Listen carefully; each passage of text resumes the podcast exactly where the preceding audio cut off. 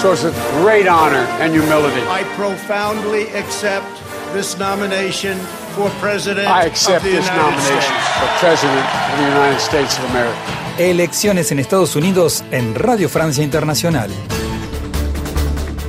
La pregunta es quién será el próximo presidente de Estados Unidos. ¿Repetirá el republicano Donald Trump? ¿Ganará el ex vicepresidente demócrata Joe Biden?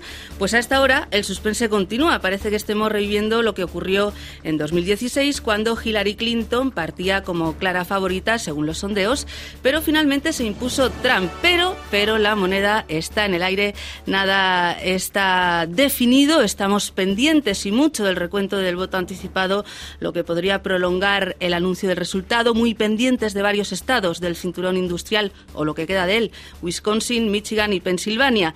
El republicano ya se ha impuesto en Florida y Ohio y Joe Biden consigue una victoria importante en Arizona. A todo esto, Trump asegura que irá a la Corte Suprema para impugnar el recuento de votos por correo. Lo menos que podemos decir es que la situación es muy tensa y ajustada. Vamos a analizar los datos y los discursos con nuestros corresponsales en Estados Unidos. Silvina Sterin desde Nueva York. Buenos días, Silvina. Buenos días, sí, acá estoy en Nueva York. La verdad es que los ánimos están muy tensos acá. Les diría esa tensa calma previa a un tormentón. Nueva York, como ustedes saben, es un, un estado eh, demócrata, eh, pero igual este, aquí, aquí había eh, todavía mucha expectativa y estaban toda la gente en Times Square esperando los resultados. Siguen allí. Muy bien, Silvina, pues enseguida hablaremos de todo ello. Y en Florida, en Miami, se encuentra nuestra enviada especial, Lucille Jambert. Hola, Lucille. Muy buenas, buenos días, tardes, noches, ya no sé. Pocas horas de sueño parece, ¿verdad? Muy pocas. Bueno, y en Washington saludamos ya a nuestro corresponsal Xavier Vilá. Buenos días, Xavier. Muy buenos días, las siete y cuarto aquí, ya, se ha, ya ha salido el sol finalmente. Muy bien.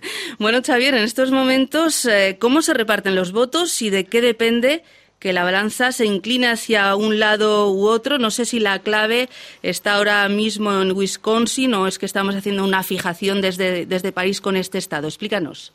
Bueno, no, desde luego es una clave, pero para situarnos, por ahora Biden tiene 238 votos del colegio electoral, Trump 213, como sabéis se precisan 270 para ganar la presidencia, por lo tanto los dos lejos todavía del objetivo. Eh, Biden ya ha ganado más del 50% del voto popular, de momento aventaja a Trump en casi 3 millones de votos alrededor del país, pero eso aquí en este sistema no nos dice demasiado. Dicho esto, eh, todas las miradas puestas en tres estados industriales del noroeste, Wisconsin, Michigan y Pensilvania, para resolver este entuerto. Eh, la clave está en que, ley en mano, distintos estados aceptan como válidos los votos por correo que se hayan sellado hasta el 3 de noviembre incluido, aunque lleguen al colegio electoral hasta tres días más tarde de la fecha de los comicios. Trump, a pesar de esta situación, sugiere sin base legal que estos sufragios no se deberían contar porque dice implican aceptar un fraude generalizado, una acusación sobre la que no ha aportado pruebas. Aún y así, el presidente está amenazando con elevar la contienda al Supremo, como bien explicáis, para que sea la justicia la que decida la elección. Y por su parte, Biden, eh, contraponiéndose a esta opinión, rechaza lo que dice Trump y receta paciencia para terminar el recuento y declarar un ganador. Muy bien, Xavier. Pues luego escucharemos a Biden y a, y a Trump. Eh, me quería ir ahora a que nos vayamos a, Nueva York. Eh, Silvina, los, los sondeos daban como ganador a Biden, pero de momento nada está claro. Nueva York es un feudo demócrata. Eh, ¿Cómo están los ánimos? ¿Hay esperanza de poder ganar estas elecciones en el campo demócrata? Bueno, como les decía, los ánimos están bastante tensos. Sí hay mucha esperanza. Eh, este es un feudo demócrata, es un estado absolutamente azul, tiene 29 votos del colegio electoral. Y para darles una idea de ese entusiasmo neoyorquino eh, por estas elecciones, fue la primera vez en la historia que los neoyorquinos pudieron votar por anticipado, de forma adelantada. Desde el 24 de octubre hasta el 1 de noviembre, 4 millones de neoyorquinos votaron. eh, por esta vía que les digo es nueva.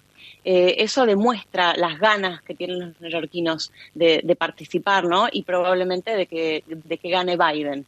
Dicho esto, em, y de que hay una relación de, odio mutuo, les diría, con el presidente y los neoyorquinos, la presencia de gente de, grupos pro-Trump es cada vez más sólida y más nutrida en eh, el propio Estado. Se ven caravanas de gente con banderas pro-Trump, en la Torre Trump siempre hay presencia de, grupos que apoyan al presidente. Entonces, si bien es verdad que es un Estado azul, eh, eso está, está, es notorio, ¿no? Que, cada vez hay más gente que, apoya al presidente. Pero de todas maneras, los neoyorquinos tienen, se aferran a una esperanza y a este recuento eh, por estas elecciones que, mm, por la pandemia se han volcado a este voto por anticipado, tanto en persona como por correo.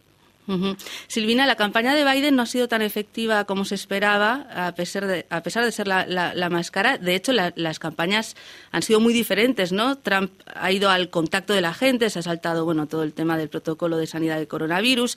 Biden, sin embargo, ha sido más cauto. ¿Ha podido jugar esto o, podría jugar esto en el resultado, puesto que aún no, son definitivos y estamos pendientes del conteo?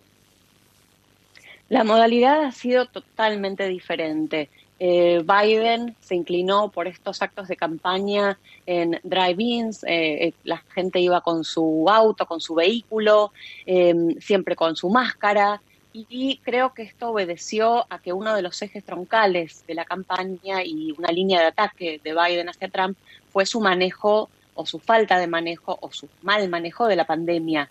Entonces, justamente fue una, un motivo de separación, ¿no? Esos actos masivos de Trump versus estos actos donde se escuchaban bocinazos y no ya tanto los cánticos de la gente eh, en el campo Biden.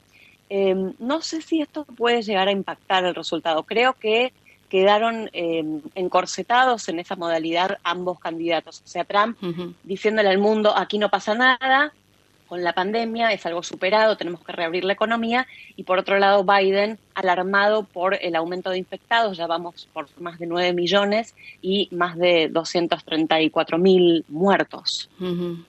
Y nos vamos ahora a, Florida, que era uno de los estados más codiciados por el número de grandes electores, 29, y finalmente los republicanos ganan. Em, nos vamos hasta Miami. Lucille Jambert, ¿cómo se explica este triunfo de Trump en Florida, donde consigue más votos que en 2016? O más bien, ¿por qué los demócratas no han podido conquistar este estado que se les resiste? Bueno, yo primero diría que Florida es un estado pendular, sí, pero es un estado de tendencia republicana, no lo olvidemos. Y esta vez finalmente se repitieron las mismas divisiones geográficas que solemos ver por por una parte los condados más rurales de Florida favorables a los republicanos y por otra parte las grandes ciudades como Orlando o Miami más favorables a los demócratas. Y visto lo reñida que se, anunciaba eh, aquí la carrera, lo que buscaba cada uno era recortar votantes al margen en el grupo del otro. Y eso, y en eso Trump eh, lo hizo mejor con respecto a 2016 mejoró eh, considerablemente sus resultados, en particular en el condado de Miami-Dade, que es el más poblado y que incluye la ciudad de Miami. Eh, aquí esta mañana los expertos y también, también algunos partidarios de Biden consideran que le faltó a la campaña del demócrata trabajo de terreno, puerta a puerta, lo que sí se hizo del lado de Trump. Eh, mitines eh, masivos lo contaban, eh, eventos en los condados claves, mensajes en las plataformas, mensajes muy sencillos y que los partidarios luego repiten en esos eventos. en cambio, a causa de la COVID-19, la campaña demócrata se hizo más a distancia y en mi opinión, siempre es más difícil alentar, crear entusiasmo sin esas multitudes a las que estamos acostumbrados en campaña. Y bueno, última cosa, los demócratas se preocuparon del voto latino en Florida más tarde, mientras que los republicanos y Trump mantuvieron un trabajo constante. O sea que podemos decir que el voto latino se ha quedado en el, en el bando republicano. Te quería preguntar, Lucille, eh, la gestión del coronavirus no parece haber pesado finalmente en un estado eh, fuertemente golpeado por, por la pandemia. Eh, es verdad, en Florida la COVID-19 ha causado más de 16.000 muertos y, y 800.000 casos y, la economía del Estado del Sol ha sido también fuertemente golpeada por el parón del turismo y de eso los latinos han sido víctimas. Pero lo decías, no frenó el respaldo a Donald Trump. Eh, solo para dar unos datos, un 55% del voto de los cubanos americanos fue para Donald Trump, un 30% del voto puertorriqueño eh, y un 48% del voto del resto de los latinos, según NBC News. En cuanto a la pandemia, no fue tan fuerte porque todos los que, muchos de los que me, decían que iban a votar por Trump, elogiaban sus resultados económicos antes de la pandemia. Menos impuestos, más empleo y eso afectó su vida cotidiana, es uno de los elementos que les eh, puede empujar hacia él. Y hay otro elemento que es la personalidad, y eso quizás sorprenderá a algunos, ese estilo directo, sencillo. Bueno, parece que tenemos un problema con esa conexión. Em, a todo esto, los candidatos Donald Trump y Joe Biden ya, ya han hablado. Enseguida los escuchamos. Elecciones en Estados Unidos en RFI. Bueno, pues esto es lo que decía Donald Trump desde la Casa Blanca. So we'll be going to the US Supreme Court. We want all voting to stop. Trump asegurando que irá a la Corte Suprema para impugnar el recuento de, de votos por correo para parar el, el conteo y el demócrata Joe Biden.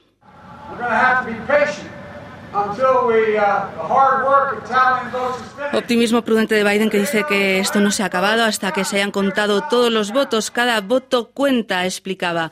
Bueno, se esperan como mínimo horas muy tensas. Eh, finalmente podría ser tal vez la Corte Suprema quien decidiera quién va a ser el presidente de Estados Unidos. Una Corte, recordemos, dominada por los conservadores. Y también, bueno, la pregunta que se plantea, las acusaciones de fraude de Trump, ¿son fundadas? Xavier Vila, no sé si nos puedes contestar a esto. Bueno, em, son fundadas dependiendo de, la estratagema política y de los argumentos legales. Trump, desde luego, querría que fuera el Supremo quien resolviera todo esto, atendiendo a, lo que decía esta madrugada, como escuchábamos, pero semejante aproximación legal judicializaría la política sobre un aspecto que legalmente es muy discutible, porque aquí no hay jurisprudencia sobre la ilegalidad o el fraude vinculado al voto por correo y, y precisamente esta es la piedra angular del argumento argumento de Trump contra el recuento de los votos pendientes de ser contabilizados. Por tanto, yo te diría que a falta de saber si Trump esgrimirá algún argumento legal adicional, la preocupación de los demócratas aquí es que el alto tribunal tiene desde la semana pasada una supermayoría conservadora tras la toma de posesión express de la ultraconservadora Amy Coney Barrett, sustituta del icono progresista Ruth Bader Ginsburg, que murió semanas atrás, como quizás recordaréis. Por tanto, esta mayoría conservadora en el Supremo es amplia, de seis votos a tres. Eh, si bien también procede recordar que en el último mes el alto tribunal se ha pronunciado a favor del reconocimiento al sufragio en todas sus formas. Por lo tanto, es difícil responderte con un sí o un no, pero llegado el caso, sería fascinante desentrañar qué argumento legal esgrimiría el Supremo para justificar una hipotética cancelación de los sufragios por correo, que, como estamos explicando, son absolutamente claves para, para resolver quién ha ganado. Los resultados, bueno, podrían no conocerse hasta el jueves por la noche o incluso el viernes, unos eh, resultados que tienen en vilo a medio planeta o al planeta entero. Em, yo le quería preguntar a, Silvina, em, la situación es tensa. ¿Podemos decir que estos resultados, aún provisionales, reflejan un país, Estados Unidos, más polarizado que nunca? Silvina, desde Nueva York.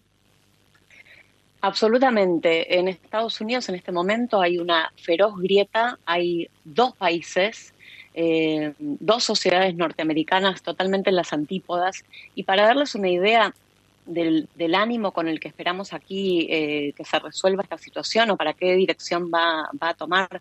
La ciudad de Nueva York está amurallada, desde el Empire State Building, las tiendas Macy's, Saks, Tiffany sobre la Quinta Avenida, de hecho al lado de la Torre Trump, todas con murallas de paneles de maderas, esperando que quizás eh, se desate la violencia, ¿no? Y ese llamado que escuchábamos hacer a Trump de nos están robando la elección, hubo fraude, se teme que quizás pueda eh, llamar a la acción a, milicias armadas, eh, pro segunda enmienda que están esperando justamente la luz verde del presidente para, actuar. Así que caminar por acá, por las calles de Nueva York, como yo estuve caminando ayer extensamente, da esa sensación de, que, de que viene realmente un tiempo oscuro esperemos que no, que no, que no haya violencia. Xavier Vila, desde Washington, ya una última pregunta para terminar, nos queda muy poco tiempo. Si Biden gana en Wisconsin, Trump tendría que ganar forzosamente en Michigan, Pensilvania, Carolina del Norte y Georgia para, para imponerse en estas elecciones? Bueno, así lo dicen los números y teniendo en cuenta que todo depende del voto por correo, nos adentramos en un escenario que es una pesadilla logística que se largará lo que queda de semana seguro. Es un sistema bizantino. En Wisconsin, fíjate que una máquina electoral se ha quedado sin tinta esta madrugada y eso ha retrasado el recuento. Así están las cosas. De todos modos, estamos eh, eh, bajo la percepción de los analistas de que en general el voto por correo es mayoritariamente demócrata en los estados del medio oeste en disputa, que definirán la elección, lo que me lleva a decir que estamos en un escenario de déjà vu del 2016, pero invertido y a cámara lenta. O sea que Biden es el favorito, pero por poquísimo, y que Trump acepte este posible resultado ya es harina de otro costal. Pues muchísimas eh, gracias a Xavier Vila desde Washington, Silvina Sterin desde Nueva York y Lucille Jambert desde Miami en eh, Florida y muchísimas gracias a Jeremy Boucher y a Vanessa Letron que estuvieron en los eh, controles técnicos y seguiremos muy pendientes de estas elecciones en Estados Unidos cuyo resultado de momento está en el aire, aunque con una tendencia para Biden en Wisconsin. Veremos qué, qué ocurre en esos estados del norte del país. Muchísimas gracias por habernos seguido. Ya saben que nos pueden seguir también por internet en rfimundo.com. Hasta luego amigos.